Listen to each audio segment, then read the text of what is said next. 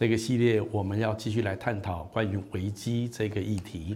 我想在现在整个大环境，真的是还是在处于危机当中。也包括我们个人的生命，有时候也陷陷在危机的当中。那我想，我们如何可以在生命中或者大环境的危机里面，真的来逆转胜呢？我想，我们这个系列继续来探讨这个议题。特别我们做神的儿女，我相信神的恩典绝对是与我们同在。但是我们要知道这个属灵的法则是什么。我们今天来谈一谈，在危机当中如何能够抓住神。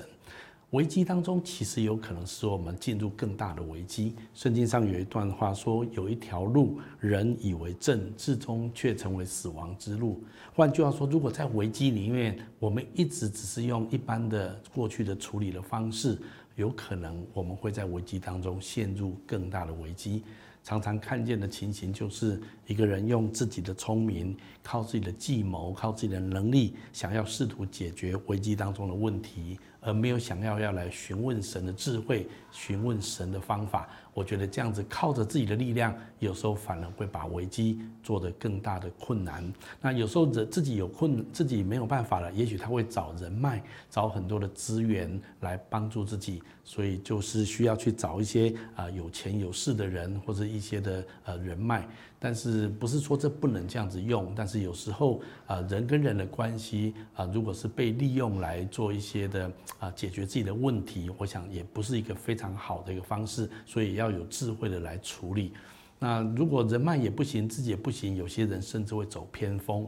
有些人没有钱，可能就跟地下钱庄借钱，或者他违背自己的良知，甚至品格，做出一些违背真理，或者是啊，真的是 造成一些祸害的一些的呃不正常的行为。那么有时候这会带来更大的危机。所以我想今天我们在谈危机的时候，我们要很谨慎。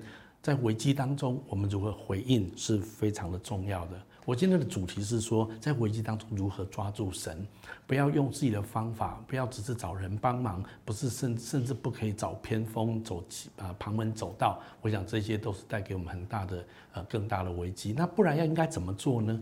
我相信危机当中我们要紧紧的抓住神。第一个我认为很重要就是我们要选择抓住神的祝福。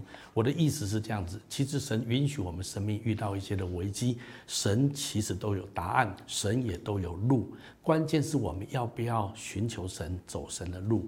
圣经上有一句话说：“我的心啊，你曾对耶和华说，我的好处不在你以外。”如果我们愿意来到神面前，认真的来寻求神的引导，我们决定只是要抓住神的好处，我们不想得到世界或者别人提供给我们的好像好处。但是我们定义，我们把我们的祝福放在神身上。如果这是一个很重要的态度的选择，我们愿意这样子做，神一定会继续带领我们。如果我们定义我们的生命一定要寻求神，从神得着好处，那么第二个我的建议就是，我们要愿意降服我们的主权，在神的面前。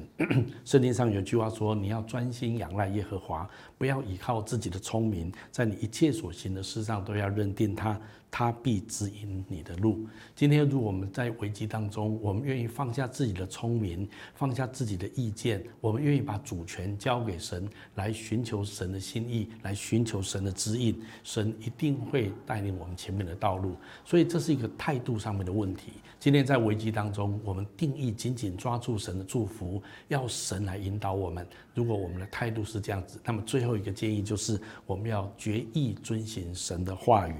圣经上，耶稣曾经说：“凡听见我的话去行的，就好像一个聪明的人把房子在盖在磐石上，雨淋、水冲、风吹，撞着那房子，房子总不倒塌，因为根基立在磐石上。”耶稣很清楚的告诉我们，一个人的生命如果要在危机当中站立得稳，那么他不仅仅是要听见神的话，更重要的，他要去遵行神的话。所以我想，今天我要讲的重点是我们如何在危机当中抓住神。首先，我们真的要神的祝福吗？如果真的要，那我们要愿意把生命的主权来交给神。那么，如果我们真的愿意把生命的主权交给神，我们就要认真的来聆听神的教导、神的话语。我想透过圣经的教导，然后透过圣灵在我们里面的引导，也透过教会生活彼此的扶持提醒，我相信我们就能够准确的来回应神在危机当中对我们的带领。只要我们有心，认真的要来抓住神，神一定会让我们来明白他的道路。如果是这样子，我们在危机当中必然蒙受上帝的祝福跟同在。愿这些的话语成为我们每一个人的祝福。